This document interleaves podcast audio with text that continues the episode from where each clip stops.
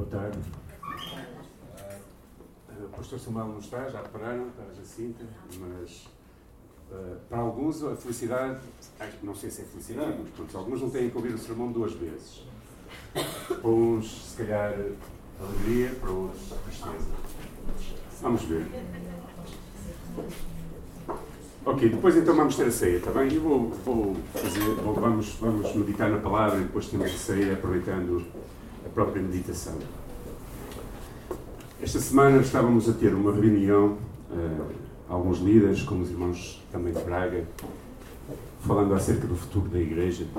Ah, e às vezes eu tenho. Às vezes eu não sei se é defeito ou feitio. E enquanto estávamos a falar, o Senhor começou a bombardear a minha cabeça e o meu coração. E, e, e fez-me pensar em, em várias coisas, não é? E uma delas, porque quando nós, como liderança, nos juntamos para falar do futuro, falamos acerca de estratégias e coisas que gostaríamos de ver acontecer e tudo mais. E o Senhor falava para mim, para o meu coração, o futuro passa por ti. Não, e vocês vão perceber que não estou a falar de mim mesmo, estou a falar de todos. O futuro passa por cada um de nós. O futuro da Igreja, por muito que os líderes planeiem, idealizem, sonhem e trabalhem, é um trabalho de equipe.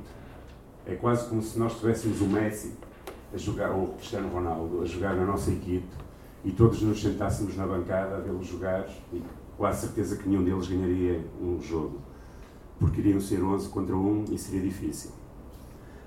Então o Senhor começou a trazer alguns pensamentos à minha mente, algumas palavras à minha mente, e realmente pensando acerca do futuro, o futuro passa por cada um de nós, não porque nós sejamos imprescindíveis, mas porque Deus quer usar a nossa vida. Esta foi a frase que Deus, enquanto nós estávamos a orar, estava a trazer ao meu coração. O futuro da igreja local está sempre ligado com a partilha da fé e da vida de todos os seus membros. Não sei se vocês repararam, eu pus todos, assim, maior. O futuro da igreja local não depende do pastor Samuel e Jacinto apenas, do Ismael, do Jorge ou de qualquer líder.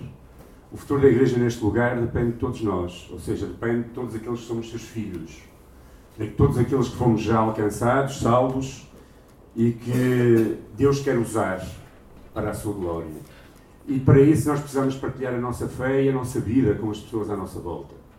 E depois Deus completava o pensamento no meu coração que era não que Deus não possa fazer sem nós, mas Ele quer fazer através de nós. Esse é o lema deste ano, não é? Viver o nosso chamado, viver aquilo que Deus tem para as nossas vidas.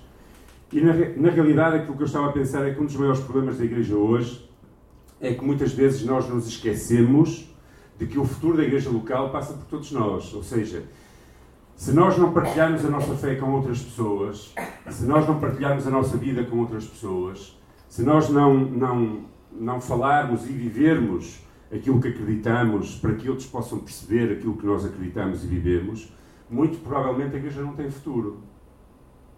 Porque uh, cada um de vocês tem um, um, um, uma quantidade de relacionamentos que os pastores da igreja não têm.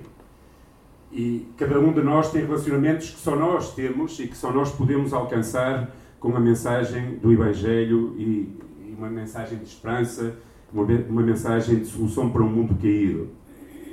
E o Senhor levou-me alguns versículos bíblicos e um deles é este.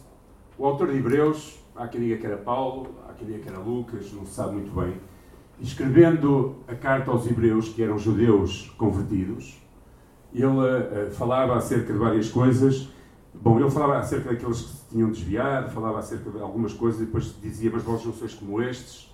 E continuava a falar e dizia, mas desejamos que cada um de vós mostre o mesmo cuidado até ao fim, para a completa certeza da esperança, para que vos não façais negligentes, mas sejais imitadores dos que pela fé e paciência herdam as promessas. E o apóstolo Paulo estava a falar isto acerca daquele, daquele, daquele, daquelas pessoas que conheciam bem a palavra de Deus e até as promessas. E ele depois falava acerca de Abraão e dizia que as promessas dadas a Abraão não era só para Abraão, mas era para toda a sua descendência e para a multiplicação de um povo. E chamava-me a atenção pensar que tantas vezes eu e, e nós corremos o risco de ser negligentes. Negligentes porque não compreendemos a importância ou não compreendemos que nós somos chave para o crescimento da Igreja e para que a Igreja alcance novas gerações, novas pessoas, se multiplique e avance e continue a avançar. Porque se nós, eu e vocês e cada um de nós, todos, como, como, como eu dizia naquela frase e pensamento, não partilharmos a nossa fé e a nossa vida, a Igreja, daqui por. Eh, não sei, aqui alguns bem mais jovens do que eu, mas provavelmente daqui por 50 eh, anos, ou 60 ou 70 anos, desapareceria. E todos nós temos que partilhar a fé para que ela se mantenha, se multiplique e alcance a promessa de que é de que o Senhor irá multiplicar uh, a Igreja e, e, o número de salvos. Então, algumas frases que eu gostava de partilhar com vocês nesta manhã, para que isto, nesta tarde. A primeira delas é partilha a tua fé. Jesus diz esta palavra em Marcos, capítulo eh, 16, já no fim do seu tempo com os discípulos, ele disse-lhes: Ide por todo o mundo, pregai o Evangelho a toda a criatura. Há pouco tempo tivemos uma conferência missionária. Pensámos nesta conferência muito mais daqueles que vão e são enviados para fora. Houve um outro irmão, houve um irmão que tem um trabalho com o seu povo aqui em Portugal. Mas o nosso mundo, sem desvalorizar aqueles que vão para fora, começa onde nós estamos. O meu mundo começa com as pessoas com quem eu me relaciono, com quem eu posso partilhar a minha fé, a quem eu posso falar de Jesus Cristo, a quem eu posso aproveitar conversas sabiamente para introduzir a minha fé e aquilo que eu acredito. E o mundo é tudo, não é só aqueles que estão lá na China ou, ou no Nepal ou em qualquer outro lugar. O mundo começa aqui e termina lá. E o nosso mundo é onde nós estamos, em primeiro lugar, sem descurar daqueles que estão longe de nós. Mas nós, se nós não conseguimos partilhar a nossa fé àqueles que estão perto de nós, como nós podemos querer partilhar a fé àqueles que estão tão longe? Por isso, a nossa primeira grande missão é divulgar o Evangelho. Esta é a minha missão. Divulgar o Evangelho, trazer uma mensagem de esperança, comunicar às pessoas à minha volta que a palavra de Deus tem solução para os seus vazios, os seus problemas, as suas angústias. As pessoas estão à nossa volta com angústias, com lutas, com problemas financeiros, com problemas com famílias, com problemas. E nós, às vezes, não conseguimos fazer ponte face a esses problemas que as pessoas têm para partilhar a nossa fé. É uma oportunidade de partilhar a fé. Eu sei que nos nossos dias, na nossa sociedade derivada ao relativismo, por assim dizer, quase as pessoas têm a sua própria verdade e não querem ser ofendidas com a verdade dos outros. Mas, na verdade, nós temos tesouro, um tesouro que traz vida às pessoas. E aquilo que nós temos, a mensagem de Cristo, aquilo que Cristo faz nas nossas vidas, fez, não pode ficar retido em nós mesmos, tem que ser partilhado aos outros. E talvez vocês e eu não tenhamos um dom para andar a falar de Cristo assim abertamente, porque somos mais tímidos ou tudo mais. Mas se tivermos a sensibilidade e a perspicácia e, e a intencionalidade de aproveitar oportunidades, no meio de uma conversa, nós às vezes temos a oportunidade de falar acerca da esperança que o Evangelho traz às nossas vidas. Só que nós às vezes temos medo, não é? Temos medo de o partilhar.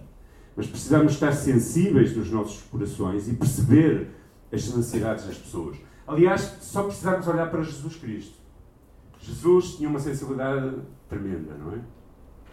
E a palavra de Deus diz em Marcos 6,34 estas palavras acerca de Jesus. Jesus saindo viu uma grande multidão e ele teve compaixão delas porque ele via que elas eram como ovelhas que não têm pastor. Então começou, começou a ensinar muitas coisas. Jesus olhava para o coração das pessoas, para a sua vida, via-os feridos pela própria vida, via-os maltratados pelos religiosos, até às vezes, desiludidos com a própria religião, desiludidos com a própria sociedade, oprimidos por um povo que chegou à sua terra, os dominou, os explorava, retirava o seu dinheiro. E Jesus olhava para eles e Jesus tinha tanta compaixão deles que pregava, ensinava coisas, ensinava muitas coisas. Não é? João diz que não, não livros no mundo para escrever tudo aquilo que Jesus ensinava. Tal era a sua compaixão por as pessoas. Jesus aproveitava as pessoas como elas estavam para poder partilhar acerca da esperança que o reino de Deus traz às suas vidas. E Jesus não pede mais de nós do que isso.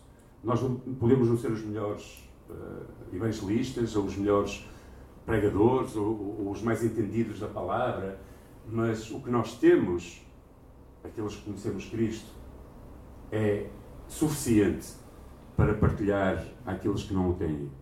Por isso, eu animo-vos a perseverar no testemunho da vossa fé, aproveitar as oportunidades, porque vocês, nós, somos o futuro da igreja. Não importa a idade que temos, muita idade, pouca idade, não importa. Nós somos o futuro da igreja. Deus quer usar-nos. Ele podia fazer sem nós, mas Ele escolheu usar-nos a nós. Ele podia escolher anjos, podia escolher seres celestiais, mas Ele disse: Não, eu vou escolher estas pessoas fracas, falíveis, com suas lutas e dificuldades, para poderem levar uma mensagem de esperança àqueles que estão perdidos. E Paulo falava muito acerca disso, não é? E a própria mensagem de Paulo, escrevendo aos Filipenses, já numa altura em que ele estava no fim do seu ministério, uma carta que ele escreve aos Filipenses, ele diz que nós somos alcançados para alcançar. Ele diz: Mas vou, falando acerca dele, prosseguindo para ver se poderei alcançar aquilo por o qual eu fui alcançado por Cristo Jesus. Paulo tinha uma missão. Claro, ele falava também acerca da vida eterna, mas não só. Nós não fomos alcançados apenas para a vida eterna. Eu esta manhã dizia eh, na igreja em Leça que a coisa mais fácil para mim hoje, depois de. Eu tinha 21 anos, vou fazer 50, portanto, quase 30 anos de cristianismo. A coisa mais fácil é ir à igreja. Ir à igreja é fácil para mim. Ainda que às vezes parece ser difícil, ah, custa muito ir à igreja, hoje estava tão bom para ir para a praia. Mas isso é o mais fácil que é. Mas Cristo não nos chamou para ir à igreja apenas. Cristo chamou-nos para nós sermos igreja. Para nós partilharmos a nossa fé com os outros. Para nós levar uma mensagem de esperança. Porque nós podemos vir à igreja tipo religiosos. Cheque. Fui à igreja. Cumpri o meu, o meu não estou a dizer para vocês não virem, eu gosto muito de vos ver e até gostava de ver mais pessoas. O que estou a dizer é que isso às vezes é o mais fácil no cristianismo.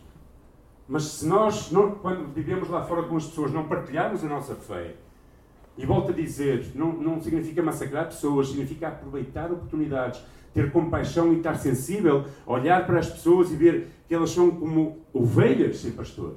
Sabe o que é que acontece com uma ovelha sem pastor? Morre. Sabe, vocês sabem que se vocês largarem uma ovelha num campo muito verde, ela vai comer até acabar a comida. E quando acabar, não sabe procurar. Ela vai morrer. Ela precisa de um pastor para orientar para outro campo, por isso Davi sabia bem o que falava e dizia que o Senhor o guiava para bons pastos.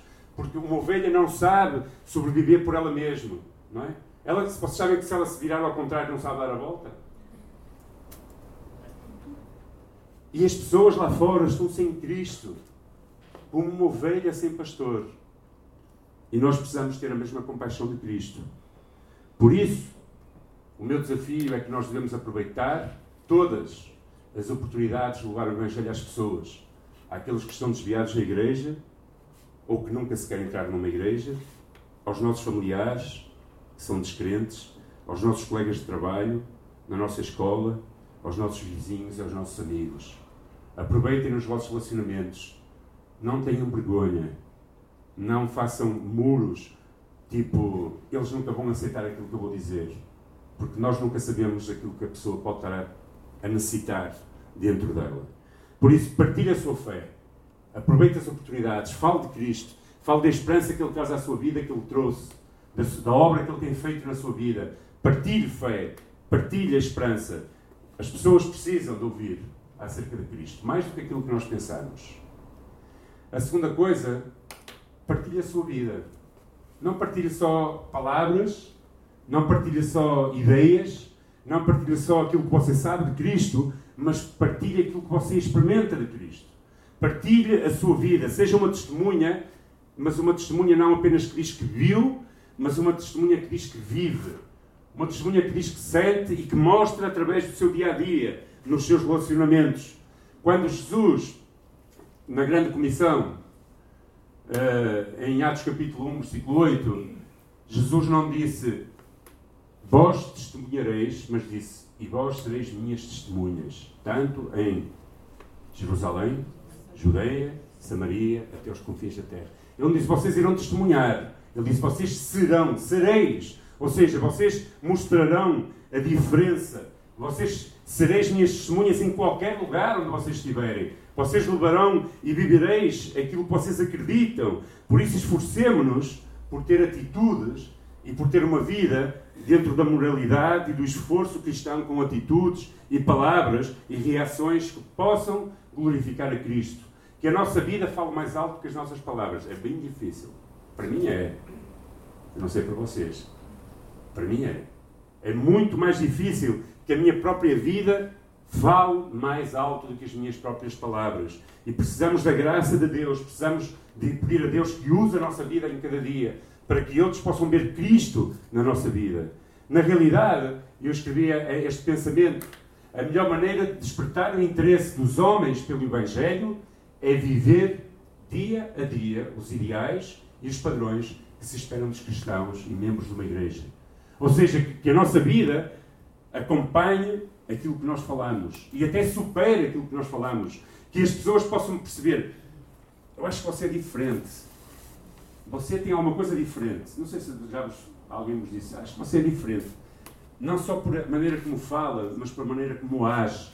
Que a nossa vida seja partilhada com os demais. Que nós nos possamos dar aos outros, mostrando Cristo aos outros. Porque essa é a primeira coisa que irá chamar a atenção das pessoas à nossa volta.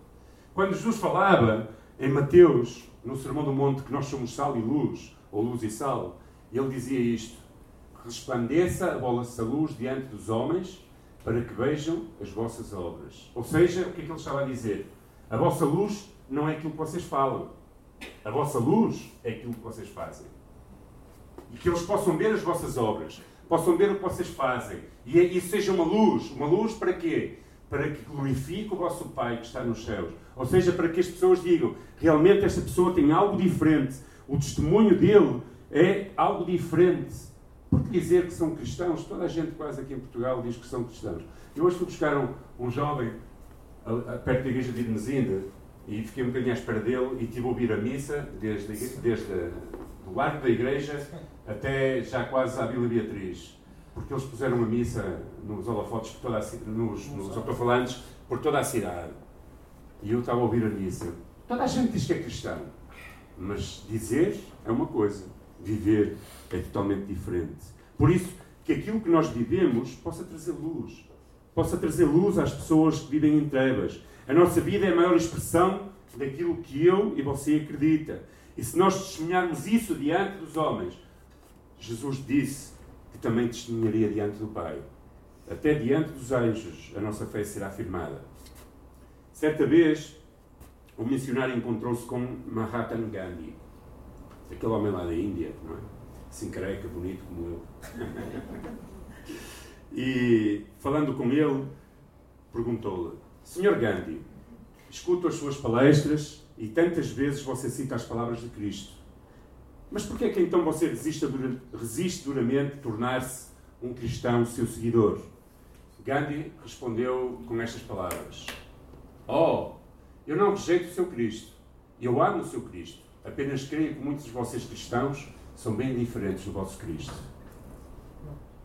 Gandhi não ia em, em, em palavras, ele ia naquilo que via. Ele acreditava que Jesus tinha uma mensagem poderosa e, de alguma forma, ele, ele sabia que ela era boa, mas ele não conseguia vivê-la porque também não via ninguém a vivê-la à sua volta. Isto não faz pensar, nos faz pensar que nós devemos viver pregando e pregando, vivendo. Ou seja, nos faz pensar que a nossa vida, a maneira como nós vivemos, a partilha que nós damos aos outros do nosso viver, é tão ou mais importante que as nossas palavras. E por isso precisamos que o Senhor nos ajude. Precisamos que o Senhor nos ajude a viver como Cristo viveu. O apóstolo João, falando acerca disso, disse: Aquele que diz que está nele também deve andar como ele andou. E como é que Cristo andou? Eu estava a pensar em três coisas em amor por aqueles que eram perdidos. Jesus nunca rejeitou ninguém. Jesus amava, tinha compaixão por aqueles que estavam perdidos. Jesus servia os necessitados, desde curar enfermidades não é? Dar vista aos cegos, andar os paralíticos, até as necessidades de comida. Quando eles passavam muito tempo a ouvi-lo, Jesus se preocupava com a comida. E ele tinha compaixão por aqueles que eram sofridos. E nós devemos andar como ele andou. Olhar para as pessoas à nossa volta e, olhar, e ver que eles são como ovelhas sem pastor.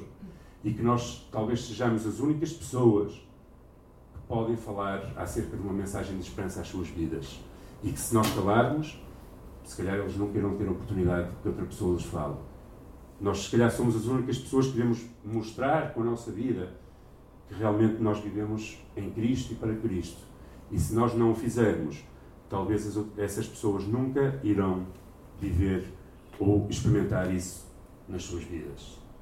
Por isso, não levante barreiras, não tenha vergonha, não tenha medo, não se intimide em testemunhar quem é Deus na sua vida e, sobretudo, vive e mostre aquilo que Ele tem feito na sua vida.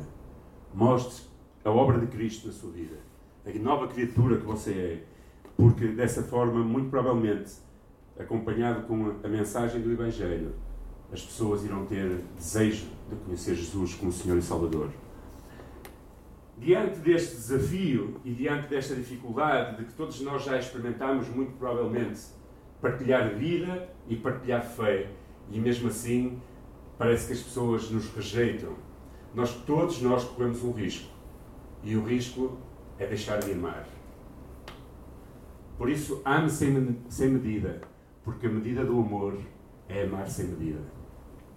Certa altura, Jesus envia os seus discípulos para pregar pelas aldeias, para muitos lugares. Os discípulos trazem no relatório e há uns que dizem assim: Senhor, chegámos àquele lugar e ninguém nos recebeu derrama a tua graça sobre eles para que salvem. Foi isso que eles disseram? Não.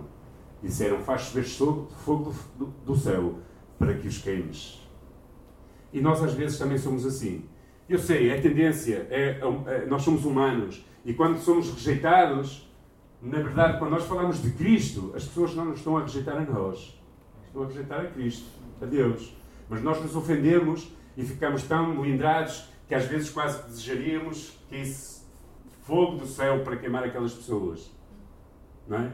Eu tinha um amigo meu que, quando ia eh, evangelizar, um amigo do Algarve, às vezes ia porta a porta, o que é muito difícil de fazer, e quando as pessoas iam fechar a porta, confundiam com testemunho de Jeová, ou não queriam ouvir, ele metia o pé na porta.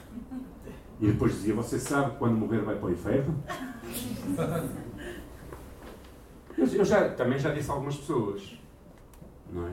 E se calhar Há algumas pessoas, dependendo do seu conhecimento, que já experimentaram a boa e agradável vontade do Senhor, que já, já foram tocados pelo Espírito e que se desviam. Se calhar essas até precisam de ouvir, que se continuarem no erro do pecado, porque se desviaram da verdade, o seu fim será longe de Deus. Mas nós não podemos falar isso a uma pessoa que estamos a querer evangelizar. Não é?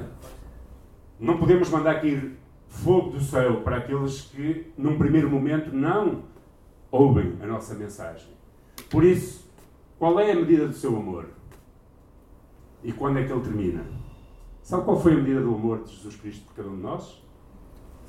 Foi deixar a sua glória, fazer-se homem, nascer humildemente e morrer como um maldito no madeiro, viver entre pobres, entre, entre pessoas sofridas, partilhar a sua vida, partilhar a mensagem do Pai, obedecer ao Pai a cada dia, para o fim morrer por cada um de nós. O amor de Jesus Cristo por nós não tem fim. Foi a sua própria vida. E nós, claro, somos humanos, mas nós precisamos pedir ao Senhor que nos ajude a amar. Mesmo amar aqueles que no momento inicial não respondem à nossa, à, àquilo que nós partilhamos.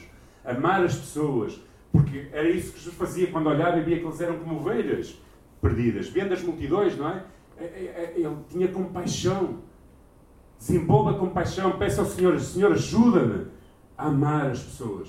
Eu outro dia li, li, uma frase de John Wesley que pedia a Deus homens, não é? Dizia, Senhor, dá-me homens. Homens, e mulheres provavelmente, é? mas homens que te venham a amar, que sejam fiéis. E nós, há um, há um herói da fé escocês que dizia que, que, que, pedia ao Senhor a Escócia para Cristo. Não importava se as pessoas eram más, se eram, se eram, se eram pecadores. Né? E, e quando, nesse grande avivamento, agora não me recordo eh, esse herói da fé, mas eu sei que os bares naquela altura começaram a fechar e havia igrejas naqueles lugares. Ele clamava pelas pessoas que iam para os bares, que tinham uma vida dissoluta. Ele amava aquelas pessoas. Nós, às vezes, a nossa medida do amor esgota muito rapidamente. Falamos às pessoas, elas não querem saber de nós e nós dizemos: Bom, então estás entregue e tu mesmo com as tuas coisas e olha, não mereces nem sequer a graça de Deus. O amor de Deus foi tanto que o Senhor, falando acerca dele mesmo e orando pelos seus discípulos, dizia isto: Assim como tu me enviaste ao mundo, eu também os envio ao mundo. Jesus nos envia ao mundo tal como ele foi para alcançar as pessoas que estão perdidas. Por isso, perceber, temos que aprender com Jesus. Não é fácil, mas Deus, se nós clamarmos a Ele, Ele nos dará o seu amor para podermos continuar a lutar por alcançar a vida daqueles que amamos. Nossa família, nosso, nossos amigos, pessoas com quem nós trabalhamos que às vezes até parece que se burlam de nós mas que nós precisamos continuar a amar-los e a pedir misericórdia para as suas vidas. Temos dois exemplos de amor, há muitos, mas eu gostaria de falar de dois rapidamente. Nicodemos e a mulher samaritana. Dois exemplos de amor sem medida. Um deles, um religioso, que com medo de, de se expor, procurou Jesus pela noite, porque queria ouvir aquilo que Jesus tinha. E ele diz, mestre, sabemos que tu és um enviado, ou seja, tu tens alguma coisa diferente para aquilo que tu falas e ensinas. E começou a indagar Jesus acerca da salvação, acerca das coisas de Deus. E eu imagino as pessoas à volta de Jesus, os seus discípulos, talvez pensassem: Olha, vais agora encontrar com este religioso? Então andas por o dia a, a, a, a descascar em cima dos fariseus, e agora à noite vais-te encontrar. Já, já pensaste na tua reputação? O que é que vão pensar acerca de ti? Talvez houvesse alguns à sua volta que pensassem: não merece a pena esse homem. Esse homem é um fariseu. Mas Jesus, àqueles que o procuram, sejam eles religiosos ou não, Jesus atende. E Jesus atendeu este homem. E se nós lemos João capítulo 3, temos um, talvez uma das mais fascinantes revelações acerca do coração de Deus e acerca da mensagem do Evangelho. Jesus fala para este homem que é necessário nascer de novo. Jesus não o reprovou e disse: Tu és um fariseu, não mereces nem sequer ser salvo. Jesus disse: Tu precisas nascer de novo.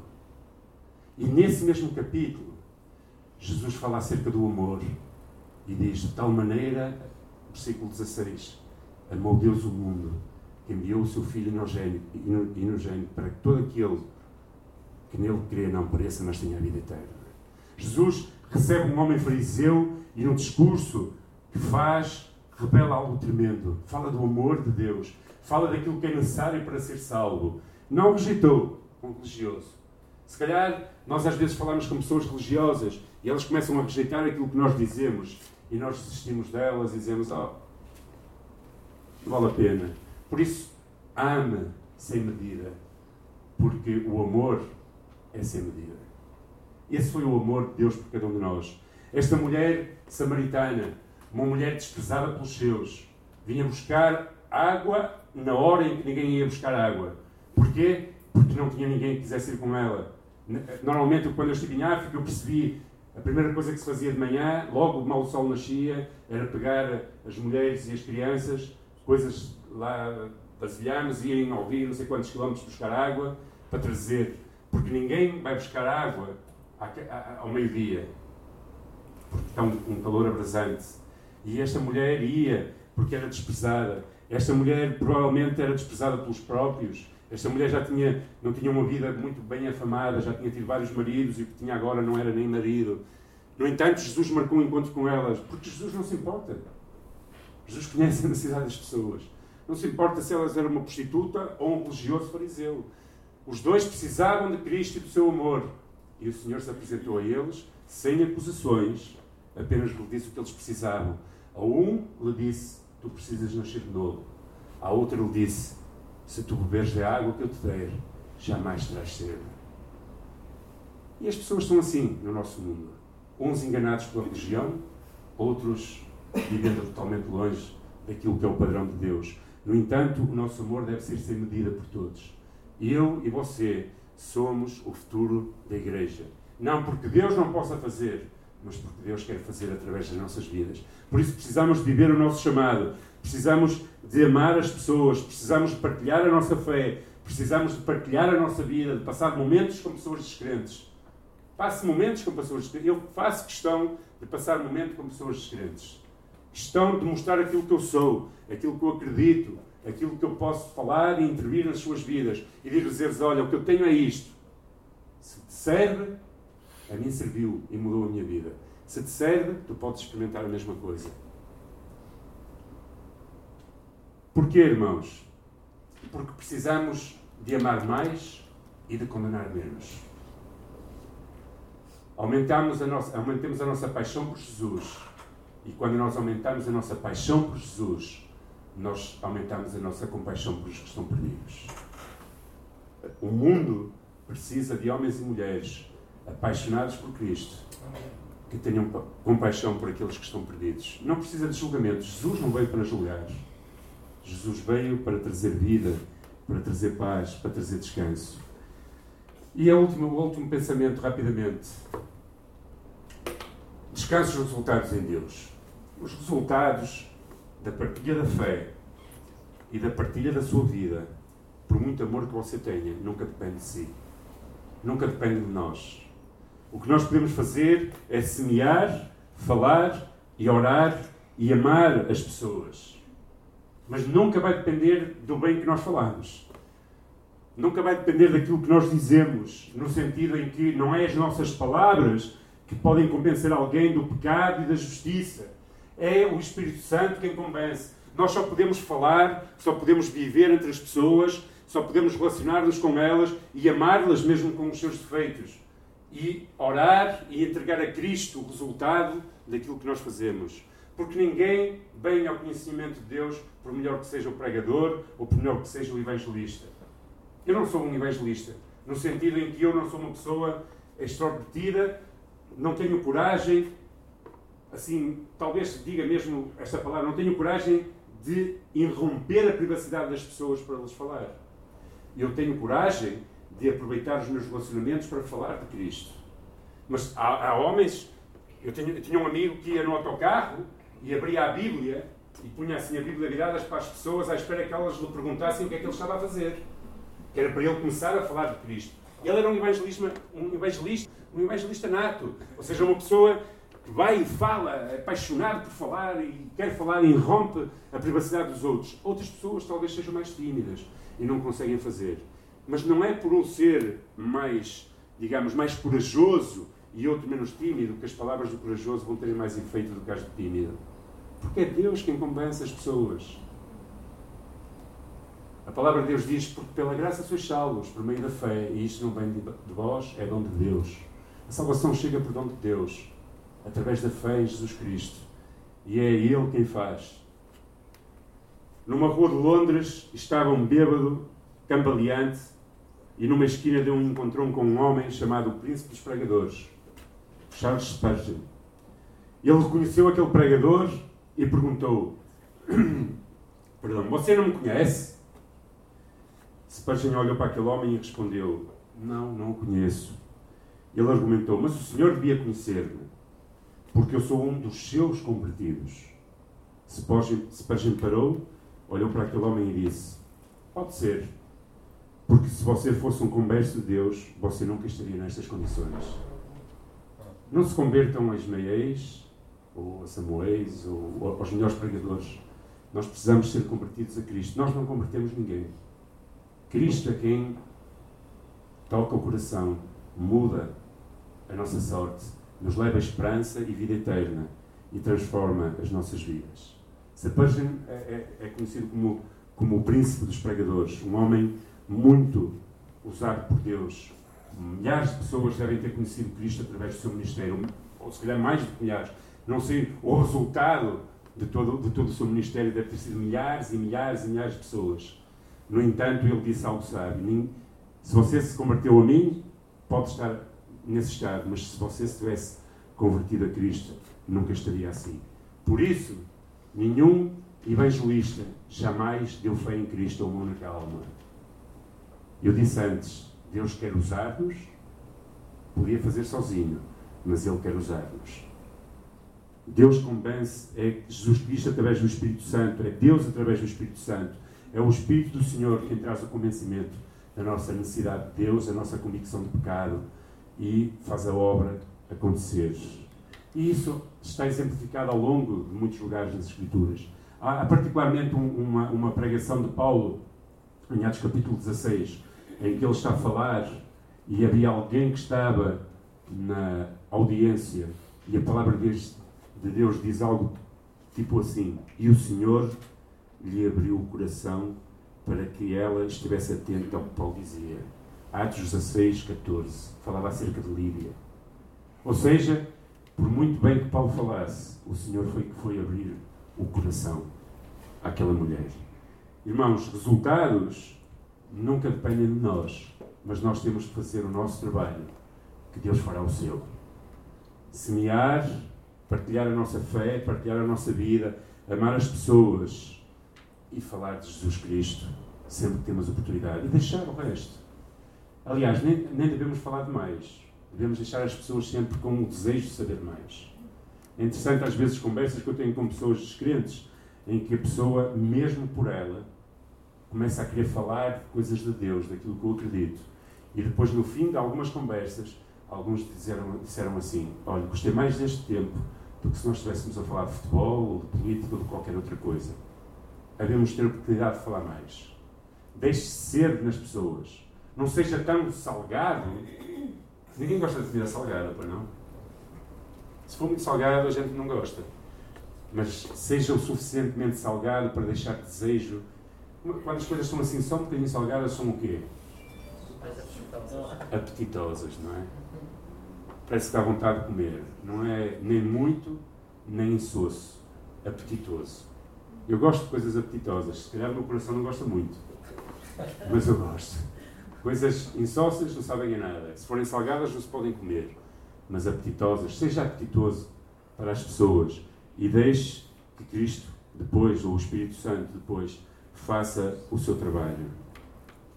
Por isso, o apóstolo Paulo dizia: Eu plantei, Apolo regou, mas Deus deu crescimento. Porque só Ele pode dar. Você plante, plante, plante. Outro vai regar e regar e regar. Mas Deus vai trazer o crescimento.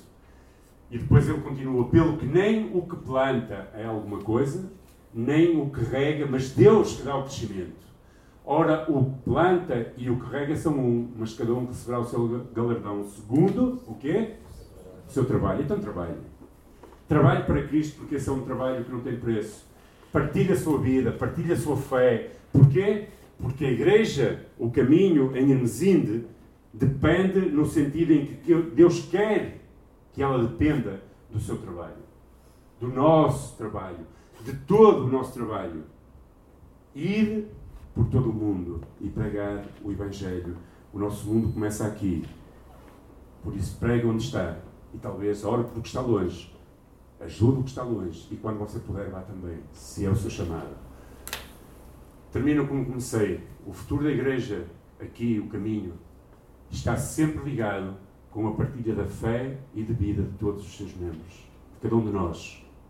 Não que Deus não possa fazer sem nós, mas Ele sempre querá fazer através de nós. Deixe-se usar, trabalhe e a seu tempo irá receber o galardão. Cristo já fez o seu. Cristo deixou toda a sua glória. Veio ao mundo para morrer pelos nossos pecados, dando-se por amor de nós. Nós hoje somos o fruto do seu penoso trabalho. E quando Ele olha para nós, Ele se alegra, eu espero, e diga: valeu a pena, valeu a pena dar a minha vida por eles. Olha como eles me amam e como eles têm compaixão por aqueles que estão perdidos e querem continuar a fazer aquilo que lhes disse que era para fazer. Vamos orar. Senhor, nesta tarde tu conheces as nossas vidas. Senhor, eu, diante dos desafios de uma sociedade tão pluralista e tão relativista, Senhor, tantas vezes temos uh, impedimentos nós mesmos para partilhar a nossa fé com aqueles que estão próximos de nós, nossa família, nossos amigos, pessoas com quem trabalhamos. E eu oro, Senhor, para que Tu nos dês sensibilidade e oportunidade e ousadia para podermos partilhar aquilo que nós acreditamos. Porque Tu queres usar as nossas vidas, Senhor. Tu podias fazer sem nós, mas Tu escolheste usar-nos a nós. Senhor, ajuda-nos a partilhar a nossa vida também.